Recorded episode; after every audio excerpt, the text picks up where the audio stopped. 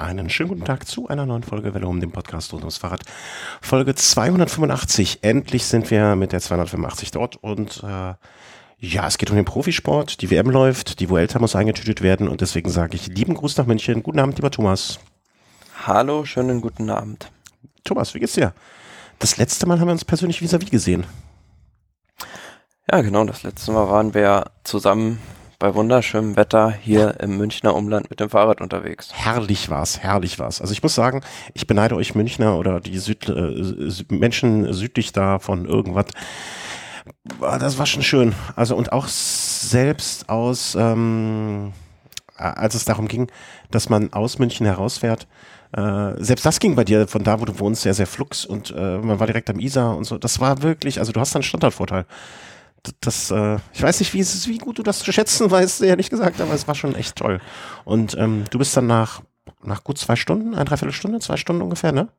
So in dem Dreh, ja. ja. Bin ich dann wieder zurückgefahren und du hattest noch eine weitere Runde vor dir. Ja, bin zwar einmal fast verdurstet, ähm, hab lokal lokalen Menschen kaum verstanden.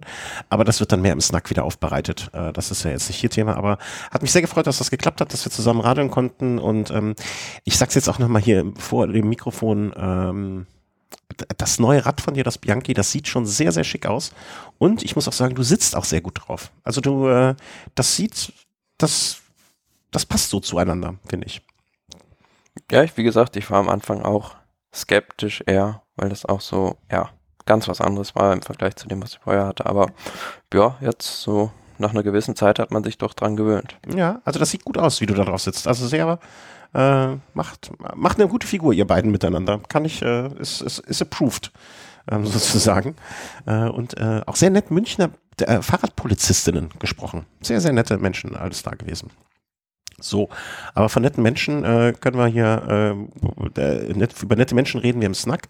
Wir reden jetzt erst einmal über die Vuelta, beziehungsweise das Finale. Wir waren jetzt irgendwie in, durch Terminschwierigkeiten und Krankheit und hier passt es nicht. Äh, hat es ewig gedauert gefühlt, dass wir das mal äh, zu Ende bringen.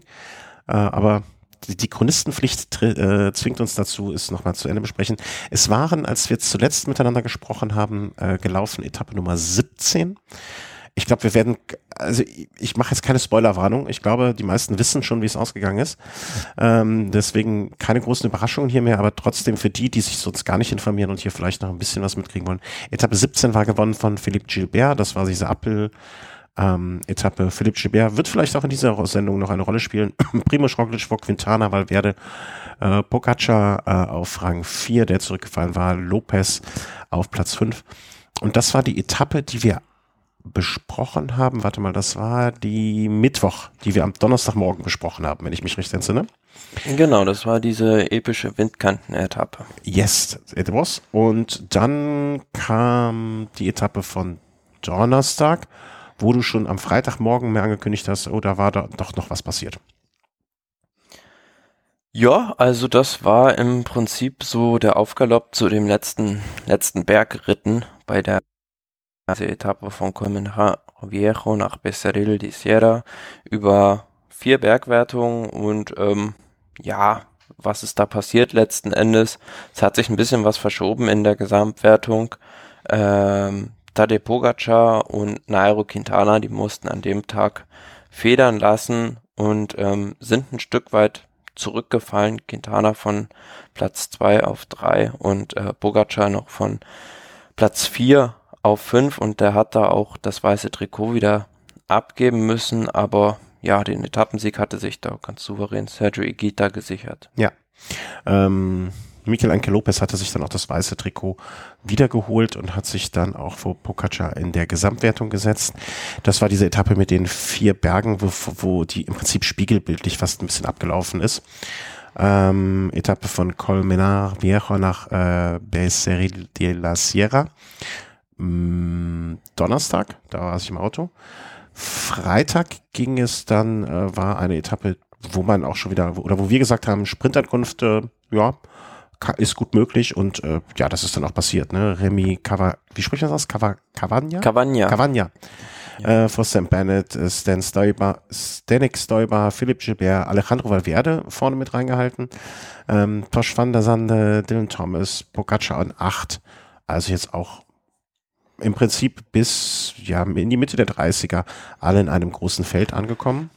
Aber auch die Etappe hat für viel Gesprächsstoff gesorgt, weil es war auf der Etappe ähm, auch wieder sehr hektisch und zwischendrin gab es dann einen Sturz, in dem unter anderem auch Primus Roglic involviert war. Und dann hatte Movistar erst Tempo gemacht und ja, Roglic war hinten raus und dann haben die ihre Aktion aber wieder abgebrochen und haben dafür viel, viel Häme und Kritik einstecken müssen, dass sie da losgefahren sind, als äh, der Leader am Boden lag und ja, haben die Aktion zwar abgebrochen, aber ja, das hätte sich auch ganz anders ausgehen können, hätten die da durchgezogen. Ja, aber so willst du ja auch nicht, äh, also so willst du ja nicht gewinnen. Ne, es ist die Frage, also was da der eigentliche Plan von Movistar war, weil erst sind sie gefahren und dann, ja, haben sie wieder rausgenommen, aber auch da wieder viel Glück für, für Primus Roglic in dem Fall, also der hat sein Grand Tour Glück jetzt ja, ziemlich arg, arg strapaziert. Aber auch Toni Martin, der hatte ganz viel Pech, der musste die Spanien-Rundfahrt beenden. Der hatte mhm. dicke Cuts, Cuts im Gesicht und ja, musste da nach Hause fahren, hat aber für die WM noch gereicht. Mhm. Also, ähm, wie gesagt, also ich glaube nicht, ich glaube, denen war vielleicht in dem Moment auch gar nicht klar, was da passiert und als, ne, bis man so eine Attacke dann vielleicht auch wieder abgeblasen hat, bis sich das überall rumgesprochen hat, alles klar, die da liegt auch. Ähm, ich ich, ich möchte es jetzt positiv auslegen, sie haben es nicht richtig mitbekommen. Oder ihnen ist ganz, oder sie haben gedacht, wir versuchen es mal und haben dann wirklich Gegenwind bekommen, weil ich kann mir nicht vorstellen, dass das auch im Peloton so einfach unwidersprochen bleibt, wenn man so etwas macht. Ähm, ich glaube, da kann man sich wirklich sehr, sehr viele Feinde machen. Ähm, das war die Etappe an dem Freitag nach Toledo. Blieb noch die Samstagsetappe.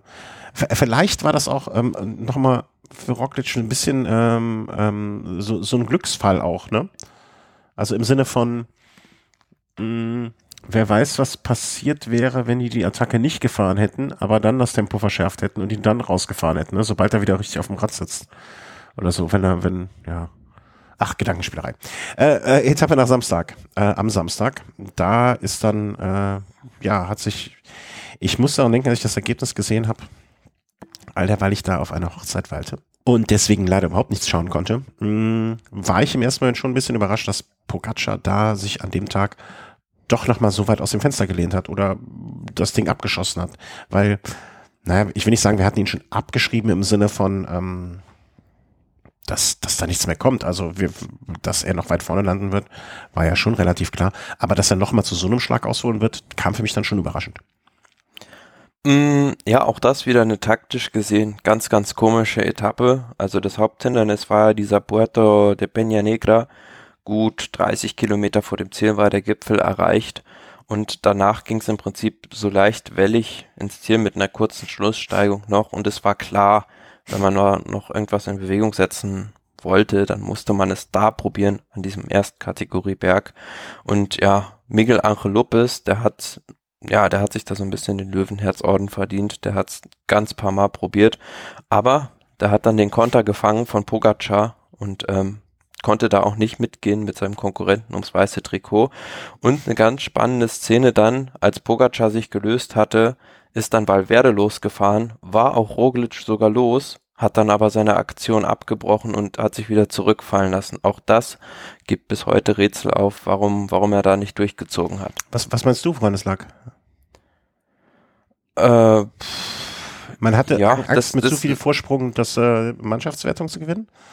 Vielleicht hat man ihm seitens der Mannschaftsleitung aufs Ohr gesagt, äh, A, wir haben Quintana hier jetzt noch, wenn du mit Pogacar fährst, dann gefährdest du dessen Podiumsplatz, den er am Ende sowieso verloren hat. Mhm. Oder B, ja, es war vielleicht, äh, vielleicht hat er sich doch nicht so gut gefühlt. Oder C, äh, er hat gesehen, die Bora Hans Grohe ist hinten sofort hinterhergesprungen und war sauer auf die und hat die Aktion deshalb abgebrochen. Oder D, ihm hat die Courage gefehlt.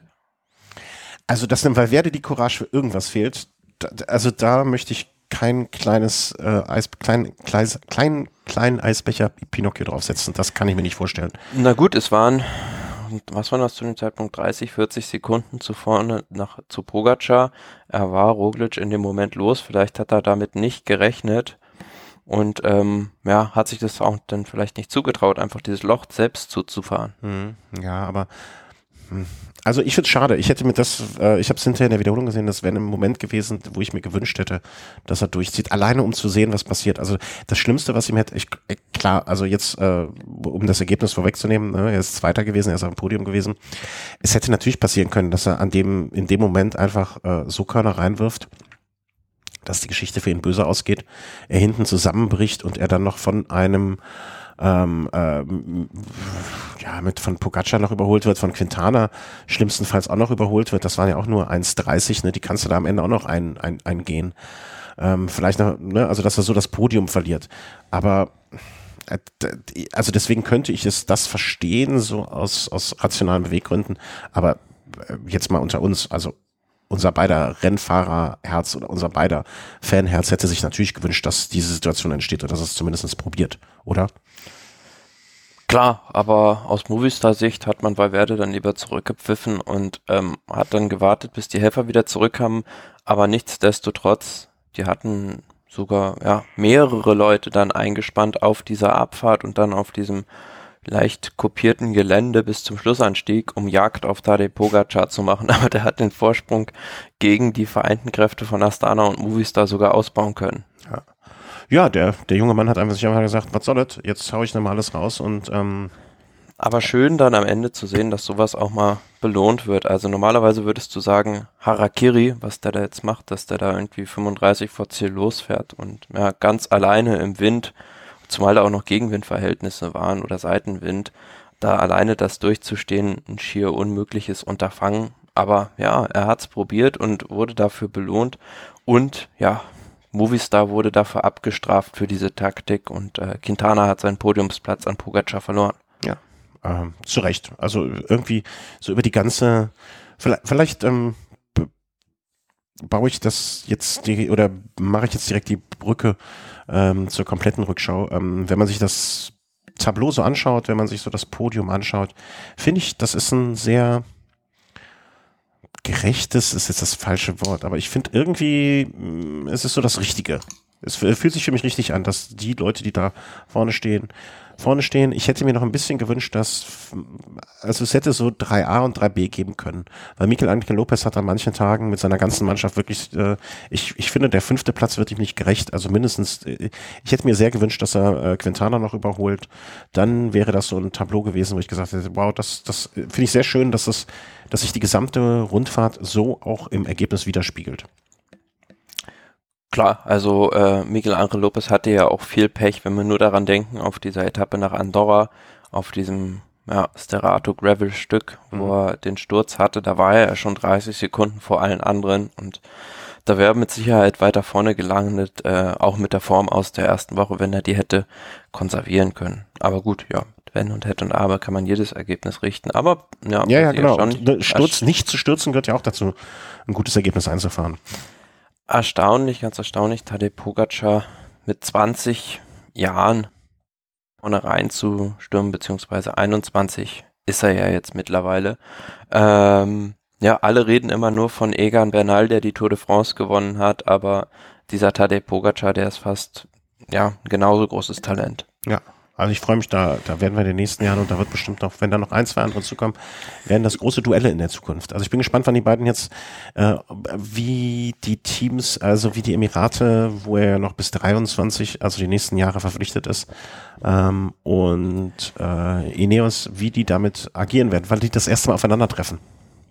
Ich freue mich zwar sehr für den Fahrer, aber so ein bisschen kleiner Beigeschmack ist natürlich dabei, finde ich so. Also, also ich bin da jetzt nicht so naiv eingestellt, dass ich dem jetzt irgendwie blind zujubel, weil die Mannschaft, in, die der, in der er ja. fährt, unter die, dass es die unter dieser Struktur noch gibt, finde ich eigentlich schon seitens des Radsport-Weltverbandes skandalös. Ja. Das, ja, aber das kann man dem 20-jährigen Fahrer, glaube ich, schwerlich nur zum Vorwurf machen. Nö, mit ihm kannst du es als letzten zum Vorwurf machen, aber der UCI und der gesamten, ja, World Tour Organisation sozusagen. Äh, da würde ich mir eine eindeutigere Positionierung gegen sowas wünschen. Hm. Ja, wollen wir nicht diese schwarze Wolke jetzt über unseren schönen Rückschau halten? Obwohl du natürlich äh, wie immer äh, recht hast in der Hinsicht. Ähm, Zum, ja, zumal wenn ich dann sehe, dass er im Ziel ankommt und erster Gratulant ist Mauro Gianetti, da, ja, weiß nicht, stellen sich mir alle Haare auf. Äh, für den, die es nicht kennen, äh, beschreibt doch mal, wer dieser Herr ist, dessen Namen ich auch so schlecht aussprechen kann. Der war äh, Mannschaftsleiter bei Sonio Duval. Ja. Also quasi für alles verantwortlich, was dort geschehen ist. Und das war nicht nur Nettes. Ähm, gehen wir mal durch. Also insgesamt, äh, ne, Mannschaft, äh, also Primoz Roglic vor Alejandro Valverde freut mich sehr. Ich meine, ich hätte ihm natürlich jetzt auch nochmal einen Sieg gegönnt, keine Frage, aber ähm, Roglic ist, glaube ich, ein würdiger Sieger. Insofern geht es mit Platz zwei und drei schon okay. Ähm, Punktetrikot geht auch an, geht das grüne Trikot an Primo ähm, Roglic vor Pogacar und Sam Bennett. Ähm, jüngstes Trikot, natürlich nach Pogacar, weißes Trikot. Äh, Bergtrikot geht an Jeffrey Bouchard vor Angel Madrazzo, der es ja lange auf seinen Schultern getragen hat, und Sergio, wie spricht man aus? Samitier? Samitia? Samitier, ja. Samitier. Und natürlich einer der wichtigsten Trikots im ganzen internationalen Radsport, das Mannschaftstrikot, äh, Mannschaftsleistungstrikot, Team Classification geht dieses Jahr, Applaus, Anti-Movistar. Herzlichen Glückwunsch nach Spanien. Es ist, glaube ich, äh, erst nach der Mannschaft Kass, wenn ich mich nicht irre, die zweite Mannschaft, die bei allen Grand Tours in einem Jahr die Mannschaftswertung gewinnt. Fantastisch. Wir werden noch in Jahren drüber sprechen. naja, haben sie was? Bin ja, ich bin gespannt, ob das im nächsten Jahr überhaupt noch so möglich ist, wenn du bedenkst, dass ein Quintana weg ist, dass ein Carapaz weg ist, dass ein Landa weg ist, ob die das nochmal wiederholen können, bin ich eher skeptisch. Die werden, äh, kommt drauf an. Also wenn sie es drauf anlegen im Sinne von, wir wollen, wir jetzt stellen dem alles unter, ja, dann kann ich mir das vorstellen. Aber wenn es äh, so als Trost, Trost mitgenommen wird, mal, mal abwarten. Ja, war die Vuelta. Also ich finde jetzt so in der Rückschau wirklich. Ja, vielleicht noch die letzte Etappe. Ach so, oh, ja klar. ich lache schlapp. Ja. Die berühmt-berüchtigte Champagnerfahrt wo ich es aber ganz ja, skurril fand, dass sie dann da Sponsorenbier aus Glasflaschen getrunken haben. Das ist doch auch verboten.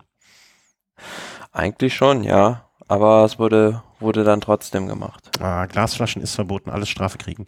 Äh, ja, und Sam Bennett äh, gewinnt nicht den Sprint, muss man auch festhalten. Fabio Jakobsen von Team Quickstep ähm, hat das Ding abgeschossen, relativ knapp, aber dann doch äh, eindeutig genug, dass man es auf dem Bild erkennen konnte, nicht wie bei anderen. Und ja, mehr gibt es da aber auch nicht sagen, zu sagen, oder? Ist noch irgendwas passiert, was ich übersehen habe? Nö, keine Nö. großen Verschiebungen mehr. Ja. Ähm, ja, jetzt in der Rückschau. Also mit der epischen Etappe der Windkante und der schnellsten jemals äh, gefahrene Etappe, die ich vom Fernseher live gesehen äh, oder in der Aufzeichnung gesehen habe. Diese Windkanten-Etappe war übrigens auch die schnellste jemals gefahrene Etappe, die länger als 200 Kilometer ist. Ach, ja, da werde ich kann mir gut vorstellen, dass da so manche Statistikfreunde dann noch so das eine oder andere Ding da aus, aus, ausgewertet haben. Ähm, die schnellste jemals gefahrene Etappe über 200 Kilometer. Hm. Alles klar. Dafür gibt's auch so einen speziellen Preis, also so, ein, so eine Art Trikot, weiß jetzt aber gerade nicht mehr den Namen. Das hat auf jeden Fall Philipp Gilbert bekommen oder so inoffiziell bekommen und hat sich darüber sehr gefreut. Weil er die gewonnen hat, okay ja, also gönne ich ihm. Ne? Soll, er, soll er haben, der Philippe. ähm, Vuelta, Giro und Tour. Wer, wer, wenn du das Treppchen gestalten möchtest, welche Rundfahrt dich am meisten begeistert hat, wie würde dieses Treppchen aussehen? Mm, Im Prinzip hätte ich dieses Jahr fast die Tour de France da also sozusagen auf eine Stufe mit den anderen beiden Rundfahrten gestellt, aber da fehlte einfach so das spannende Finale. Also es war sehr, sehr spannend über, sagen wir mal, zweieinhalb Wochen, aber bedingt durch die Verkürzung der Etappe nach Tignes und mhm. auch der letzten schweren Bergetappe hat da einfach was gefehlt. Also generell war das zwar sehr spannend, vielleicht auch für das große Publikum, aber ich würde Vuelta und Giro dann doch noch darüber stellen. Ja, aber bei einem Podium kann man sich jetzt nicht darüber stellen. Also der, der Giro, äh, also dann wäre für dich die Tour auf Platz drei. Mhm. Auf Platz zwei? Ähm, von, äh, von der Unterhaltsamkeit der Etappen würde ich die Vuelta über den Giro stellen, aber von der Spannung her würde ich den Giro noch über die Vuelta stellen. Mhm, okay. hätte man dir am Anfang des Jahres gesagt, dass, dass sagen wir mal, okay, Giro vor Vuelta vor Tour, äh, deine Wertung der drei Grand Touren würden am Ende des Jahres so aussehen. Was hättest du der Person gesagt? Ja, kann durchaus sein, wenn man sich dann schon, Das ist, weil du so, so, so geil rational daran gehst. Also ich hätte. Wenn man sich da schon mal die, die Strecken so anguckt oder generell die Streckenführung, die sich zwar bei der Tour de France etwas verbessert hat, aber wenn man sieht, wie die Organisatoren von Vuelta und von Giro ihre Parcours bauen, ist es doch nochmal eine andere Liga. Mhm. Ja, also ich bin da äh, Weitgehend bei dir. Soll jetzt vielleicht auch nicht unbedingt ein Vorwurf an die Tour de France Organisation sein, weil du halt mit so einem großen Tross auch gar nicht überall da hinkommst, wo du ja Giro und die Vuelta hinkommen können. Mhm. Nee, nee, aber ich bin da auch, äh, also inhaltlich völlig bei dir. Ähm, wir haben auch dieses Jahr bei der Tour so ein bisschen so, also auch wenn ich weiß, dass es schwer ist, aber so ein Ventoux ist halt immer was Besonderes. So ein Alpe d'Huez ist was Besonderes. Und klar kann man das und soll man das auch nicht jedes Jahr feiern. Und ich finde aber auch gut, dass der, wie soll man das jetzt so beschreiben, dass der Fokus mal vielleicht, oder dass die anderen Rundfahrten mal die Möglichkeit haben, sich so gut zu präsentieren. Das finde ich äh, sehr, sehr schön. Und äh, ja, also ich finde es einfach sehr cool, wenn alle Rundfahrten so ein bisschen die Möglichkeit haben, dass, jeder mal in jedem Jahr ein bisschen was vom Kuchen abbekommt. Ne? Im Sinne von Aufmerksamkeit, im Sinne von, das ist spannend und ähm, ja, also rundherum zufrieden mit den drei Grundtouren dieses Jahr. Klar, immer mal hier mal was mehr, da mal weniger Spannung oder Ausgeglichenheit oder, oder spektakuläre Momente. Aber ähm, toll, also bin, möchte mich dieses Jahr nicht beschweren. War jetzt keine, die so, wo ich sagen würde, ach nee, die war ein bisschen lahm im Vergleich zu den anderen. Aber mit einer Tour ist, äh, Quatsch, mit einer Tour, mit der Vuelta ist natürlich die Radsportsaison noch nicht beendet. Ähm, früher war es ja so, dass viele Sprinter dann schon mal ausgestiegen sind äh, bei der, na, bei der in der letzten Woche. Diesmal war es kaum so. Aber kommen wir mal zu den Veranstaltungen nach der Vuelta, die dort stattgefunden haben. Mm, und ja, da gab es ein ganz paar Rennen. Also zum einen in Italien diese kleineren Rennen, Premondiali, sagen die Italiener dazu, also vor Weltmeisterschaftsrennen. Da gab es dann zum Beispiel so ein Rennen, ähm, ja, wie die Coppa Agostoni, Giro delle Brianze mhm. und ja, ein Tagesklassiker, grob gesagt. Und ähm, ja, wie es beim Klassiker ist, ordentliche Länge, 195,5 Kilometer, mit einem kopierten Gelände gewonnen von Alexandria Buschenko. Das war jetzt eigentlich so der größte Erfolg für den bislang, für den jungen Fahrer vom Team UAE Emirates in seiner Karriere. Und dahinter aber Alexei Lutsenko, deswegen habe ich das Rennen eigentlich nur reingenommen. Platz zwei, ganz stark ist er auch gefahren bei diesen italienischen Vorbereitungsrennen und deshalb auch jemand, den man am Sonntag bei den Weltmeisterschaften auf den Zettel haben muss. Wie war der denn sonst? Wie ist der denn sonst bei den Weltmeisterschaften abgeschnitten? Im letzten Jahr war er nicht dabei, glaube ich, ne? Ja, davor auch Neunter gewesen, also in Norwegen. Ähm, letztes Jahr, okay, bei diesem recht schwierigen Kurs 36. Ja, würde ich jetzt so als, als aller, aller, aller, aller sehr weit Außenseiter-Tipp und Geheimtipp einstufen. Äh, äh, kurz eine Frage fällt mir noch ein. Ne? Ich weiß, dass du öffentlich nicht drüber redest, aber ich frage kurz. Äh, wettmäßig ist sie, wo bist du bei der im Plus rausgegangen? Hat sich äh, gelohnt? Ja, plus minus null im ah, Prinzip. Naja, okay. Dann, äh, plus minus null heißt, du hast Spaß gehabt dabei und Spannung. Also ist ja auch was wert. Die unbezahlbar. Soll man so sagen. Ich hatte zum Schluss äh, noch einen Gewinn, der sozusagen mich aus dem Minus gezogen hat. Bitte? Der? Ach so, am Ende mich aus, Ende nicht aus dem Minus. Okay, okay. Ja. Ähm, ich muss zwischendurch mal, klingt blöd, aber nachfragen immer, weil ich habe dich jetzt normal laut gedreht, aber auf einem Ohr höre ich wegen der Erkältung gerade nicht so gut. Deswegen kann es sein, dass manchmal kompletten Unsinn die, die Antworte, ne, dann musst du einfach ignorieren. Ähm, das war die Coppa Agostoni, Agostoni. Dann kam natürlich nach der, weiß jeder direkt, die Coppa Bernocchi von Legnano nach Legnano. Und das ist ja traditionell ein Rennen, wo die Deutschen auftrumpfen und deswegen hat Philipp Baus gewonnen. Ja, Phil Bauhaus war ja noch bei der Vuelta am Start, ist dann aber ausgestiegen und dann mit so einer Sondergenehmigung durfte er dann da starten bei der Coppa Bernocchi in Legnano.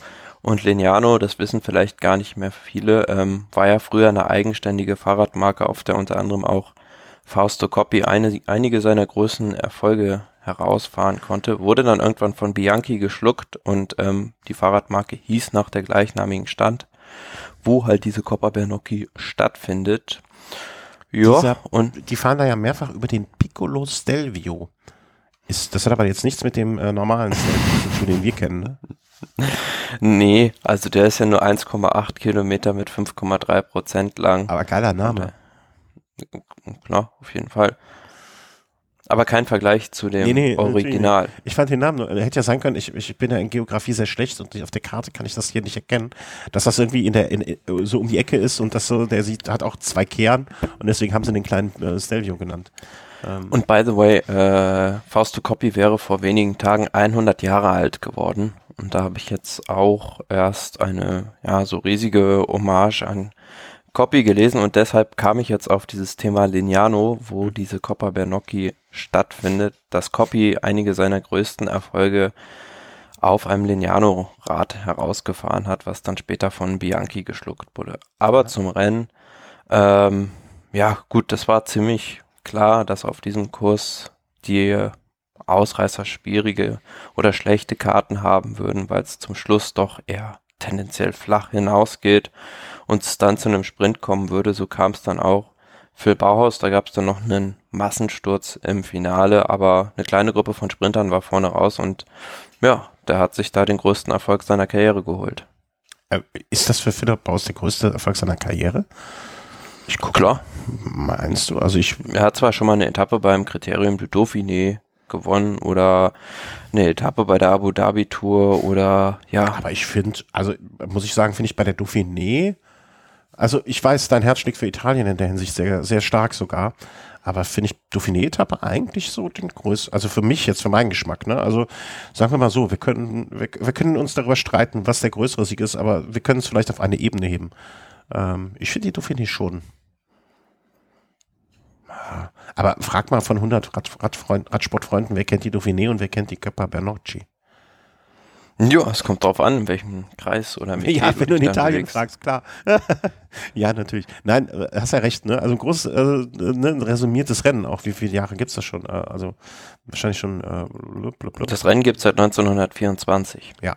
Okay, von der Tradition mindestens, mindest, äh, Wenn du dir die Sieger anguckst, Rick van Looy, Aldo Mosa, Gianni Motta, ja, okay, 1-0. Marino 1 Basso, 1-0 Giuseppe Thomas, San- ist gut.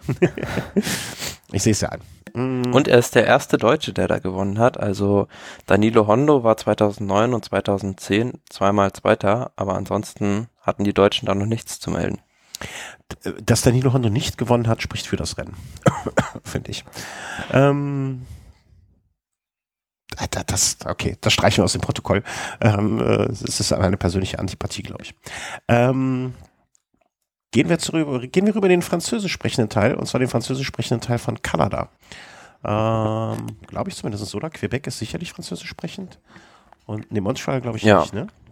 Nö, ich glaube beides. Also Ja. wenn mich da jetzt meine Geografiekenntnisse nicht ganz aufs Glatteis führen, dann müsste dem so sein. Ah, okay. Montreal bin ich nicht sicher. Bei Quebec, klar. Das äh, wäre mir jetzt auch gewesen. Nun ja, äh, sind die zwei, äh, der zehnte Grand Prix de Quebec und der zehnte Grand Prix äh, Cycliste Montreal, Montreal. Zwei Rennen, die äh, kurz hintereinander stattfinden und ähm, ja, für, für viele immer so ein schöner Ausflug ist, habe ich manchmal den Eindruck. Ne? Also da sind, da sind Und ich finde auch für die Fernsehzuschauer sehr schön, weil diese Rennen, die laufen zur besten Fernsehzeit in Deutschland. Also ich habe mir an dem Tag dann ähm, ja die Coppa Bernocchi angeguckt und dann abends halt noch ab 20 Uhr bis 22 Uhr geht das immer gut dann ähm, noch den Grand Prix Montreal war das glaube ich an dem Tag das parallel oder nacheinander lief. Ja, und genauso ist es mit dem Rennen in Quebec auch. Das endet ungefähr zur gleichen Zeit. Also kann man sich sehr gut anschauen. Mhm. Sind Rundstreckenrennen, das, das, was ja bei denen auch so eine gewisse Tradition hat, ähm, die Rennen so zu gestalten dort. Ähm, das heißt auch für die Zuschauer vor Ort äh, relativ freundlich. Ja, und äh, fangen wir am besten mit der, äh, mit dem ähm, Quebec an. Ähm, wie viele Runden sind das? Ich schätze jetzt mal so 18, nee, 15 Runden. Gefühlt 25. Ja, aber numerisch sind es nur 15. Und ähm, auch da am Ende so, ja, ein, ein, ein Steilstück, welches äh, man dann 15 Mal hochfahren muss, äh, wie eine kleine Bergankunft. Ich glaube, äh, so ein Kurs ist relativ einmalig und alles andere als jemand wie ein bergfester Sprinter äh, als Sieger wäre da sehr ungewöhnlich. Also wenn man sich mal die Previous Winners, Matthews, Ulissi, Van Avermaet, Tim Wellens, Simon Gerrans, Peter Sagan, Rui Costa, Robert, Robert Resing, ähm, das sind so die typischen Namen und ja, auch dieses Jahr äh, nicht wirklich überraschend. ja, aber vom Rennverlauf her hätte man damit jetzt nicht zwingend gerechnet, weil da diese Gruppe ja weggefahren war um Peter Sagan und Julian Alaphilippe, die eigentlich schon wie die sicheren Sieger aussahen. Aber ja, keiner wollte mit Peter Sagan fahren, keiner wollte natürlich mit ihm in den Sprint kommen und somit wurden die kurz vor dem Ziel noch wieder gestellt und ja, Michael Matthews, der hat gar kein, ja, gar keinen Meter im Prinzip im Wind gefahren, bevor der Sprint losging und hat das ganz clever gemacht und ist dann an allen noch vorbeigeschossen. Ja, ist der neunte Sieg äh, dieses Jahr für das Team äh, Sunweb. Und ja, wie soll man sagen, also es tut den, tut den, glaube ich, auch mal ganz gut. Also wenn man sich überlegt, dass das nach dem Zeitfahren des Giros der dritte Sieg auch erst ist. Also da sind auch jetzt nicht nur die allergrößten Siege dabei. Ähm, schön, dass da nochmal was eingefahren werden konnte äh, in Quebec und Michael Matthews, ja, auch ein Fahrer, dem man das immer wieder gönnt. Fällt mir gerade ein in dem Zusammenhang, weil es Englisch, äh, zwar gar nicht englischsprachig ist, aber in Kanada. Ähm, wir hatten noch mal vor, oder ich hatte vor mehreren äh, Ionen von Jahren über diese Doku gesprochen, äh, über das Team, ah, welches Team war das nochmal, wo damals auch Vogelsang gefahren ist. Und, ach, ich komme jetzt nicht auf den Namen. Wie heißt das Team denn? Astana? Nee, davor. Äh, Leopard Track? Nee, war das nicht Vogelsang? Mit hier zusammen mit, ähm, oh, ey, mein Gott, ich habe ein Gedächtnis. Das mit Jakob Vogelsang. Wo fuhr der denn noch? Vogelsang. Hm? Diese Doku. Bei CSC. Nee, dann war das, wann war das? Dann war das gar nicht Vogelsang, dann verwechsel ich da gerade was, überhaupt was. ähm, wo ist, Nein, ich streich das aus dem, auch aus dem Protokoll. Werde war das die Mannschaft, wo auch Toni Martin war? Nee, ähm, ah, warte, ich muss jetzt nachgucken, sonst lässt mir das keine Ruhe. Das war eine Doku, eine Doku-Serie auf, ähm, auf äh, Amazon Prime. Wie hieß sie denn? Jetzt muss ich mal nachgucken. Sonst. Ich frage mich jetzt nicht, wie ich, bitte jetzt nicht, wie ich darauf komme jetzt im Moment, aber ich glaube, was englischsprachig war. Äh, Ride and Eat oder nee, Ride. Ach, wollte ich nur noch mal empfehlen, weil ich fand die sehr gut. Das war eigentlich alles, was ich sagen wollte, aber ich komme jetzt nicht auf diesen verblödeten Namen. Amazon Prime Video. Und dann, wenn ich, dann weiß ich auch vielleicht die Namen wieder. Mm, das lässt mir jetzt sonst keine Ruhe. Die Minute müssen wir jetzt hier leider uns nehmen. Wo sehe ich denn? Ich, ich hasse auch diese ganzen Streaming-Dienste, weil ich nie was wiederfinde, was ich mal irgendwann geguckt oder gesehen habe und ich weiß auch nie. Ach, vergessen was, vergessen was einfach. Das war so eine Serie, wo die Köchin von so einem Team mit betreut wurde. Ich weiß, der eine oder andere Hörer sitzt jetzt zu Hause und fasst sich an den Kopf und denkt sich, da hat er doch noch drüber gesprochen und kommt jetzt nicht auf den Namen. Ach, naja, egal. Naja, hm, was soll's. ähm, weiß ich nicht. Vergessen wir. Ja. Äh, ah, äh, Vielleicht nehme ich einfach mal Cycling, gebe ich jetzt mal als Suchbegriff ein bei Amazon Prime. Cycle, Eat, Race and Win. Mein Gott, so heißt es. Um, behind the scenes adventure of the biggest small uh, Tour de France, Queen of Performance, Cooking, bla. Orica Scott, da war, ist sie mitgefahren. Ja, aber das ist ja nicht Vogels angefahren. Nee, wer war das denn? Äh, weiß ich auch nicht. Naja, auf, wer war das denn in Vogels, äh, Orica Scott? Habe ich was vergessen. Hätte ich schwören können. Naja, wurscht. Ähm, fiel mir nur ein, war gut. Also, wo waren wir stehen geblieben? Sorry für die, diese, äh, diesen Zwischeneinwurf hier. Wollte ich dir auch ähm, Beim Grand Prix Quebec. Äh, genau, ja. Ähm, dann können wir jetzt auch direkt nach Montreal rüberfahren, oder? Wo wir schon mal da sind. Ja, also ähm, das war ja dann das zweite Rennen im Prinzip in Kanada. Und auch das war vom Rennverlauf her sehr, sehr spannend, muss man sagen. Also da gab es dann zum Schluss auch noch eine richtig saftige Attacke von Ada Philipp, der ja, eigentlich fast schon wieder sichere Sieger dieses Rennens mehr oder minder aussah, aber dann auch noch wieder geschluckt wurde und hat sich gezeigt, dass er doch vielleicht noch nicht die Form hat, die er für die Weltmeisterschaften vielleicht braucht. Und am Ende dann ja auch ein Sprint einer kleineren Gruppe mhm. gewonnen, am Ende von Greg van Avermaet. Ja, der wiederum äh, da in sehr, sehr guter Form sich zu präsentieren scheint. Äh, auch, wie du schon andeutest, im Hinblick auf die Weltmeisterschaft, die wir dann wohl jetzt mal so thematisch endlich dann in Angriff nehmen können. Hm, wir haben heute, Tag der Aufzeichnung, ist heute ist Donnerstag, Donnerstag, 26. September, also im Prinzip ungefähr Halbzeit. Und ähm, ja, ich würde sagen, wir machen mal, was schon passiert ist, was noch passieren wird und äh, wo wir glauben, ne, wo man sich so äußert. Als erstes kam die Mixed WM sozusagen, ja, Mannschaftszeitfahren, äh, nee, kein richtiges Mannschaftszeitfahren, eher so ein Teamzeitfahren vielleicht. Ja, also Hintergrund des Ganzen ist ja, dass man dieses neue Format jetzt eingeführt hat, das Mixed Time, Mixed Relay Time Trial mhm. sozusagen, ähm, dass einfach die Firmenteams, also so die König Quickstep, äh, Mitchelton, Scott, Astana etc., wie sie alle heißen, sich dagegen gewehrt haben oder ihnen ist die Materialkosten nicht, ja, oder die Transportkosten nicht wert war, äh, die Zeitfahrräder immer dahin zu karren zu den Weltmeisterschaften, da hatten die keine Böcke mehr drauf.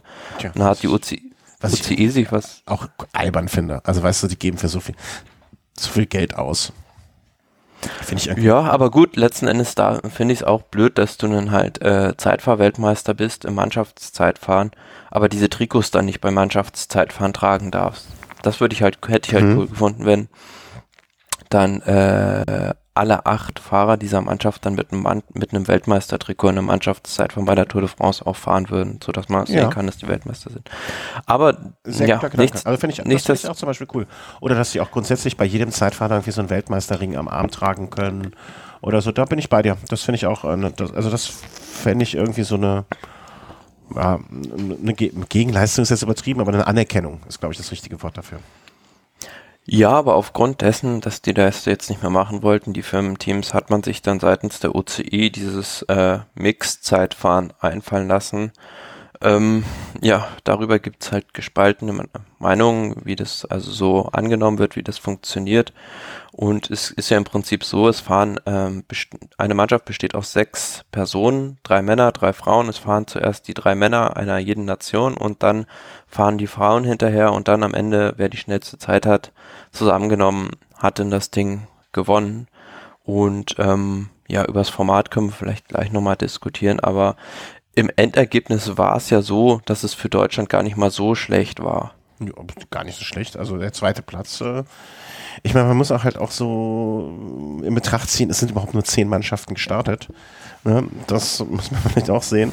Also zum Beispiel, äh, ne, klar, die Engländer als Heim, Heimmannschaft äh, natürlich fast gezwungen, eine zu sehen. Ähm, aber ich meine, das sind auch bei den Deutschen jetzt keine schlecht. Toni Martin, vielleicht nicht in der Topform, die er mal war. Äh, Nils Pollitt, mit Sicherheit immer ein guter Fahrer. Jascha Sütterlin, super. Und äh, dieser Brennauer, ähm, nee, nicht dieser, wie, wie heißt er nochmal, Klein? Äh, ähm, sag mal schnell. Äh, doch, dieser Klein.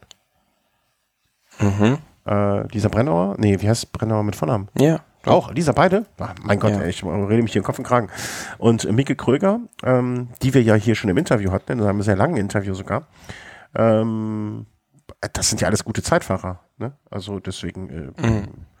Ja, aber wobei man da ganz klar sagen muss, oder beziehungsweise sie haben es auch hinterher zugegeben, die Männer haben es versaut. Ja. Also ähm, Toni Martin äh, musste dann zwischenzeitlich dann auch abreißen lassen als drei- oder viermaliger Zeitfahrweltmeister, weiß gerade gar nicht genau aus dem Kopf. Aber ähm, ja, hat dann auch nicht so harmonieren können mit seinen anderen beiden männlichen Kollegen, wie man sich das vorgestellt hätte. Und letzten Endes haben es dann die Frauen geschafft, die deutsche Mannschaft auf Platz zwei zu wuchten. Mhm.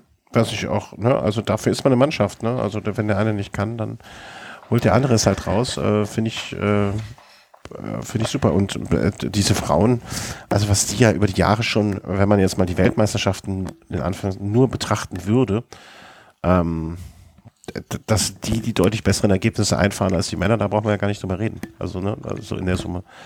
Ähm, das ist ja vollkommen klar. Ist ein bisschen peinlich, dass ich Lisa beide Vornamen nicht eingefallen sind. Ähm, Ja, ähm, aber vielleicht nochmal zu dem Format. Also meine persönliche Meinung ist, das ist nix. Also ähm, vor allem, wenn man den Radsport jetzt mal über seine Grenzen hinaus ein bisschen bekannter machen will. Mhm. Also selbst ich, der intensiv Radsport ver verfolgt, ja, habe verzweifelt erstmal danach gesucht, zwei Tage vorher, als ich mich intensiver damit beschäftigt habe mit diesem Rennen, wie funktioniert das überhaupt mhm. und habe dazu auch so gar keine richtige Erklärung gefunden, wie das jetzt technisch auch im Detail funktionieren soll. Und da muss man sich nur mal vorstellen, jemand, der jetzt vielleicht Radsport nicht so viel verfolgt, aber das zur WM mal anschauen will, der sitzt davor und hat nur noch Fragezeichen in den Augen. Also viel zu komplizierter Modus, finde ich. Mhm. Und ähm, ja, da kann man lieber ähm, was anderes machen, anstatt dieses Mixed äh, Zeitfahren. Mm, ja, und na, also ich finde grundsätzlich die, also die Idee, Männer und Frauen gemeinsam auch, auch so ein bisschen um diesen Team, also das, das, das Konstrukt Nationalmannschaft im Radsport ist ja eh so ein bisschen so ein krudes.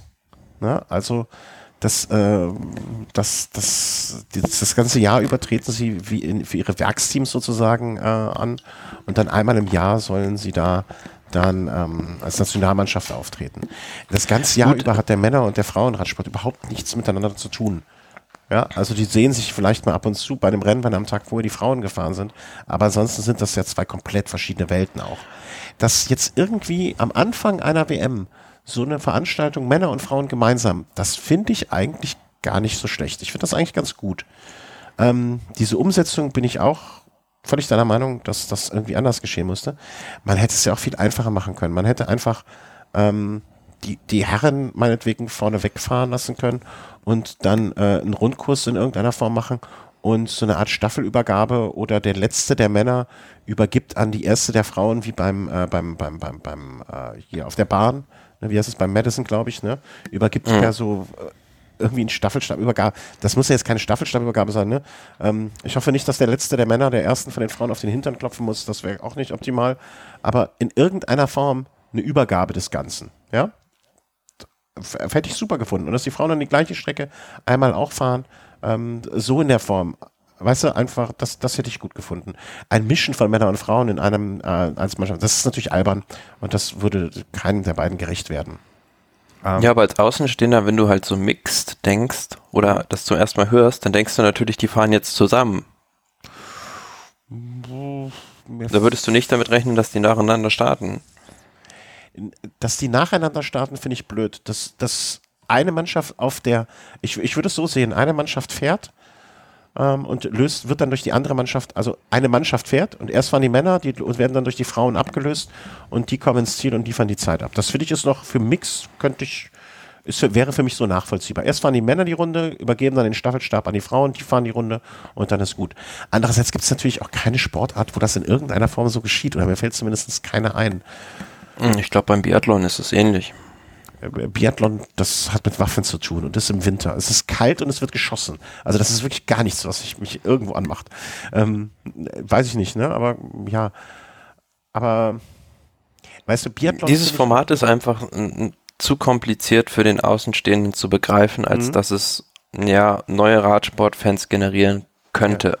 Aber generell stellt äh, nach der Sinnhaftigkeit von Weltmeisterschaften, weil die Vergabe dieses Weltmeistertrikots ist ja im Prinzip ungerecht. Also es bekommt jemand für ein Jahr, der an dem Tag der Beste war und nicht der über die Saison gesehen der Beste war. Und da wär, gäbe es ja die Möglichkeit, ja, auch zwei Fliegen mit einer Klappe zu schlagen, indem man nämlich einfach die Weltranglisten Nummer eins, der in der UCI World Tour die Nummer eins ist, zum Weltmeister erklärt. Es würde das zum einen aufwerten und zum anderen wäre es halt auch gerechter, weil es über die ganze Saison gesehen ist. Ähm, ich komme jetzt nicht auf den Namen. Warte, gib mir eine Sekunde. Otto Rehakles. Damals der Sieg, ich weiß nicht, die Griechen, ob die die Weltmeisterschaft oder Europameisterschaft gewonnen haben. Irgendwann mal Ende der 90er im Fußball, glaube ich. 2004 war das. Ende der 90er, sage ich ja, oder Anfang der 2000er. Das war doch, also da hat doch jeder, äh, jeder war kurz Grieche, ja. Äh, war doch ein total, total, total tolles Ereignis. Dieses arme kleine Land, oder gar nicht so arme Land, aber schöne Land, hat sich gefreut wie sonst was. Ich finde, Weltmeisterschaften und Europameisterschaften spiegeln nicht die Leistung einer Saison wieder, sondern eine Momentaufnahme. Und das ist völlig in Ordnung. Genau, so ein Olympiasieg, ja, Olympiasieg ne, da müsstest du auch sagen, ein Olympiasieg äh, ist, äh, eine Olympiade dauert vier Jahre und wer in diesen vier Jahren die beste Leistung erbracht hat, ist dann der Olympiasieger. Das sind ja immer Momentaufnahmen, finde ich. Ne? Und da, das, deswegen soll man vielleicht auch diesen Weltmeistertitel gar nicht so hoch hängen. Ähm, wiederum, ne? also jetzt. Klar, also ein Sieg bei Paris-Roubaix ist mehr wert als der Weltmeistertitel für mich. Hm, ja. Wo, ja, ach, ja, ja, für, nee. Also ich, ich würde, äh, für mich bedeutet eine Weltmeisterschaft, das ist glaube ich ein guter Vergleich. Äh, Weltmeisterschaft ist auf mich auf einer Ebene mit Paris, also es ist eigentlich so ein bisschen das sechste, sechste Monument für mich. Weil es ist ein sackschweres Rennen über eine lange Strecke. Ähm, und äh, wer das gewinnt, äh, ein äh, Widerspruch sogar in dem Sinne, eine Weltmeisterschaft kannst du seltener gewinnen als Paris-Roubaix.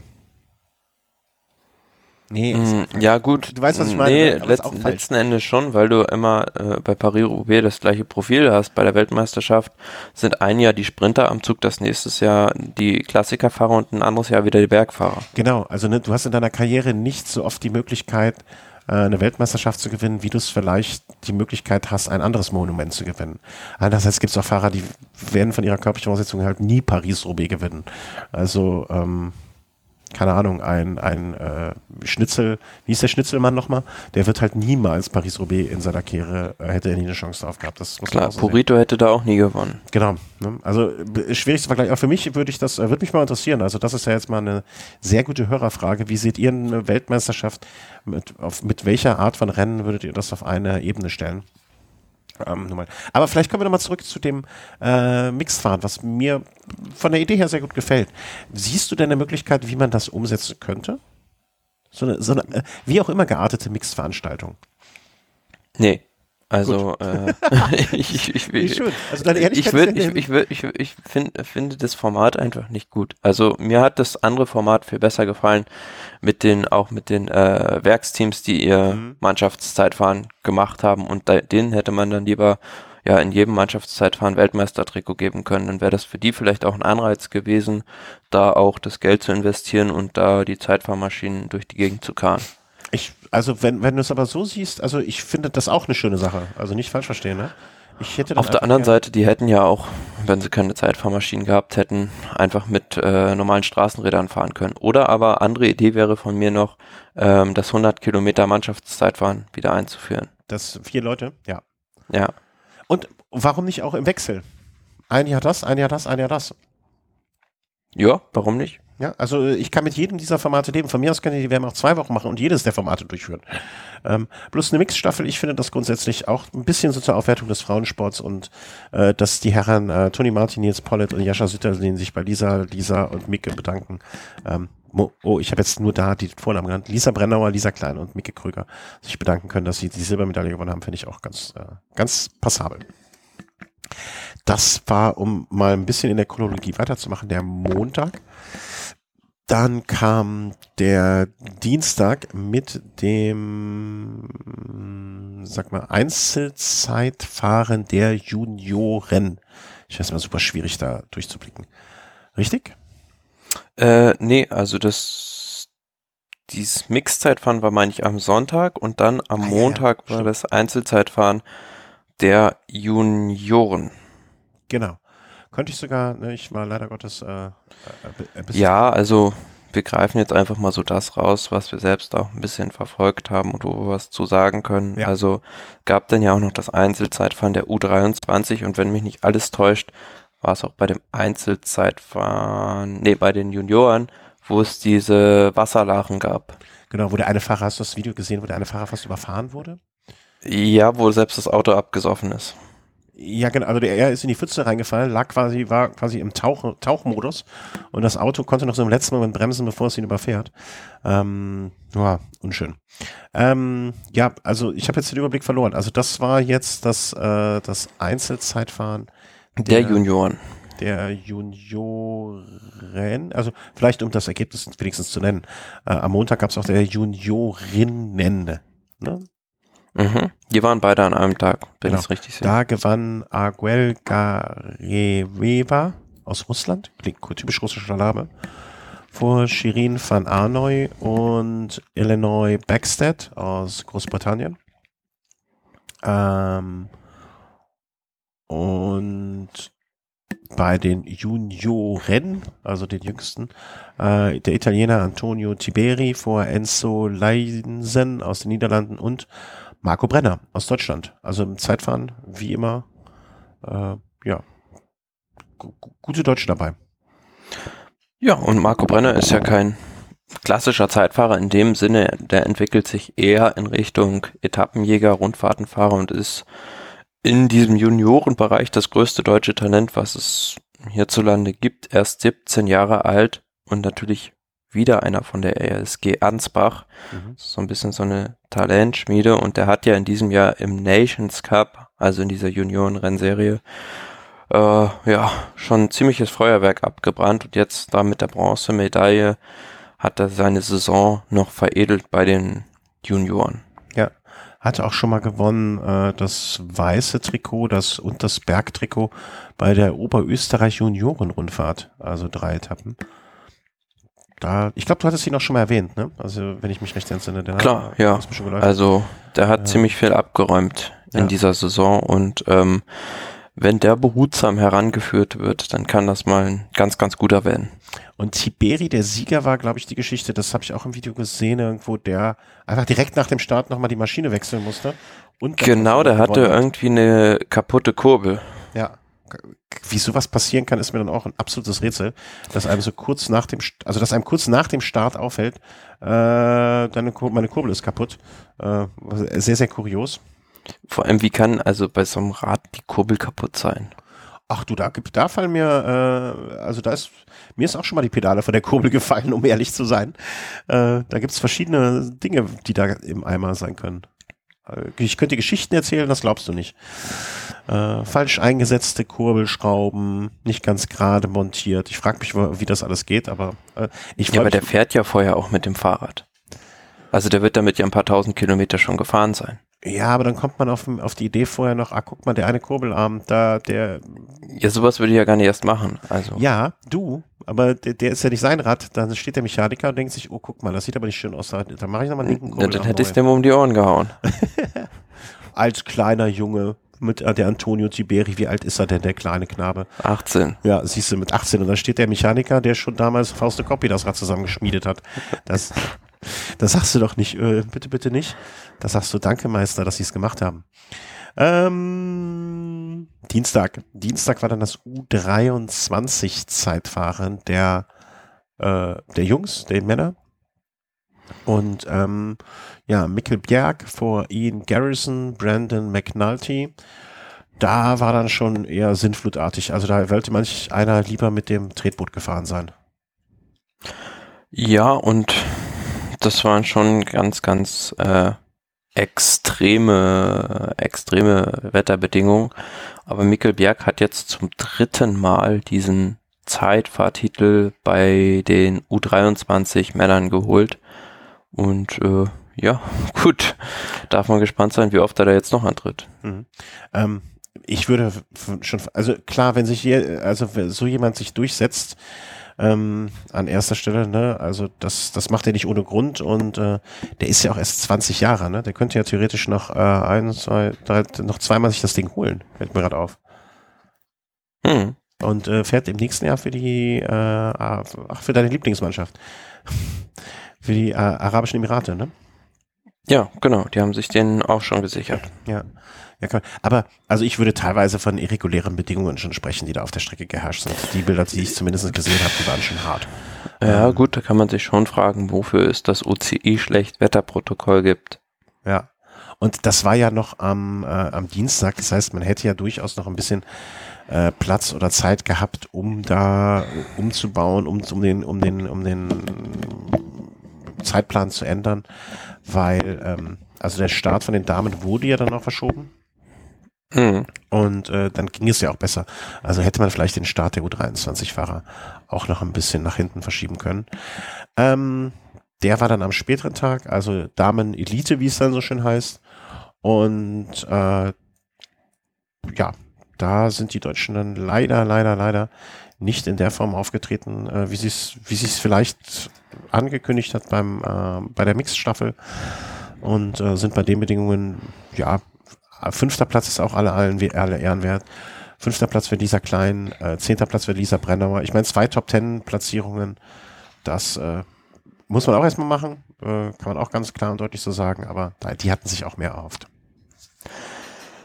Das zum einen und zum anderen muss man vor allem die Leistung der Siegerin Chloe Owen Diggert herausstellen, die ja also eine stratosphärische Leistung da gezeigt hat. Eine ähm, stratosphärische Leistung. Du, die Superlativen, äh, oh, da holst du aber auch. Also sowas hat man ja auch selbst bei, wie ich das jetzt gehört habe, im Damenradsport selten gesehen, dass jemand so dermaßen der Konkurrenz äh, die Grenzen aufzeigt mit einer Minute äh, Vorsprung, einer Minute 32 vor Anna van der Breggen und Annemiek van Vleuten, 1,52, den so viel da abzunehmen, ähm, das sind ja nicht irgendwelche Fahrerinnen, ja. das ist die Weltspitze und ja, das hat für viel Verwundern und Erstaunen gesorgt.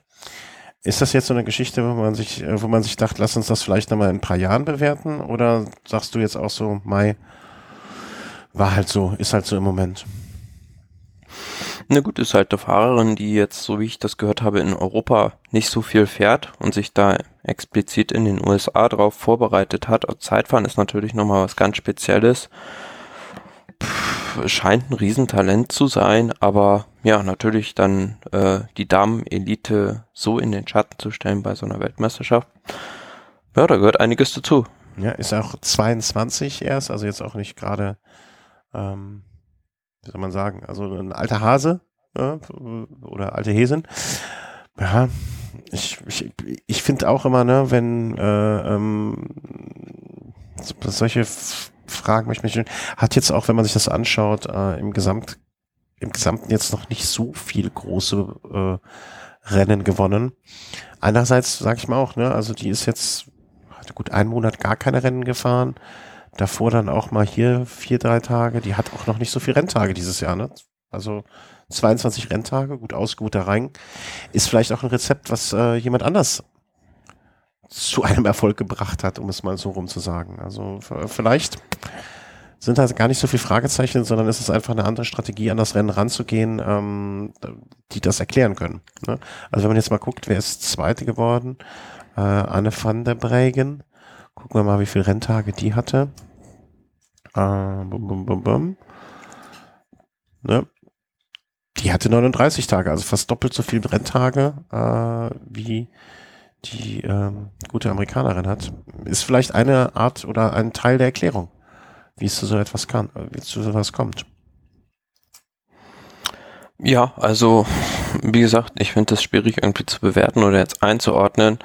Ist nur immer recht komisch, wenn jemand dann ja das ganze Jahr sozusagen nicht auf diesem Niveau in Europa Rennen bestreitet und dann ganz plötzlich äh, bei den Weltmeisterschaften dann alles in Grund und Boden fährt. Sagen wir mal so, der äh, Lance Armstrong ist auch nicht so viel Rennen gefahren, ne? Kam auch aus Amerika. Hm? Mal sehen. Also, mal sehen, wie wir das in ein paar Jahren bewerten, wenn die Dame vielleicht. Vielleicht ist sie auch mit 22 einfach jetzt, äh, das war das der Moment, wo sie auf das, äh, auf, auf auf die Bühne tritt und jetzt äh, bald einen äh, Rennstall findet oder einen größeren Rennstall fahren wird, der sich in Europa die Möglichkeit gibt, sich mehr zu präsentieren. Ne? Also dieses äh, Team Schuh R20 ähm, scheint jetzt auch nicht das allergrößte zu sein. Wer weiß, wer sie wegcastet. Warten wir mal ab. Ähm, das war das Rennen am Dienstag. Dienstag, genau. Und dann kommen wir, würde ich mal sagen, am Mittwoch zum ersten, für uns dann eher Höhepunkt, äh, Einzelzeitfahren. der Herren. Hm, wir, haben, wir hatten vorher auch kurz gesprochen, ne? weil ich meinte so, hm, ich tippe auf den, was meinst du? Und im Prinzip haben wir Platz 1 und 2 vorausgesagt. Da gratuliere ich uns jetzt auch schon mal ein bisschen zu. Ja, gut, das war jetzt auch kein äh, Hexenwerk, da irgendwie zwei Leute aus den Top 3 herauszufiltern. Aber natürlich, ja, war es in dem Sinne, gab es schon ein paar andere Fahrer, die man da jetzt noch weiter hätte vorne erwarten können. Aus deutscher Sicht gerade auch Toni Martin, der da auch schon angekündigt hatte, dass es ja, wenn es gut läuft, er da vorne vielleicht auch nochmal reinfahren könnte. Aber am Ende, am Ende musste der sich da auch mit Platz 9 zufrieden geben. Nils Pollitt kam nur 22. Wobei ich glaube, Nils Pollitt hatte da auch einen Defekt oder irgendeinen Schaden an seiner Maschine zu beklagen. Von daher in gewisser Weise auch eine Entschuldigung. Aber ja, äh, Rohan Dennis, der sich nach der Tour de France im Prinzip nur auf dieses Event vorbereitet hatte, hatte auch da am Ende das letzte Lachen. Ja. Ähm, der Chris hatte es äh, in unserem Chat schon geschrieben. Ähm, also ich hatte schon vorher auf Ryan Dennis getippt und der hat auch hat dann mich bestätigt oder hat gesagt, ja, auch, auch für mich. Weil für keinen Fahrer geht es so mehr. Und das kann man, glaube ich, so auch einfach äh, unterschreiben. Ne, für keinen Fahrer, also jetzt ihn im Weltmeistertrikot kommendes Jahr in seiner Mannschaft zu haben, ist vielleicht doch nochmal so der letzte Reiz ähm, oder das letzte äh, Sandkörnchen, was in der Waagschale ist, dazu zum Umschlagen bringt, dass sein Team sich dafür entscheidet, ihn zu nehmen.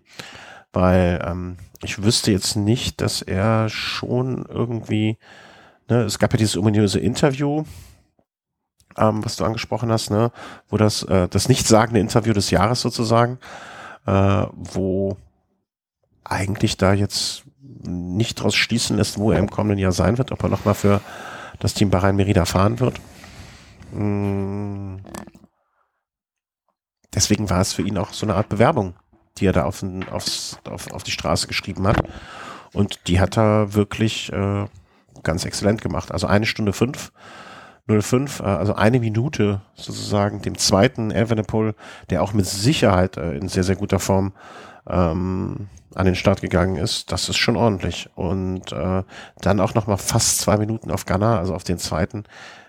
Das ist wirklich alles, alles ähm, ganz, ganz hervorragend, was er da gemacht hat.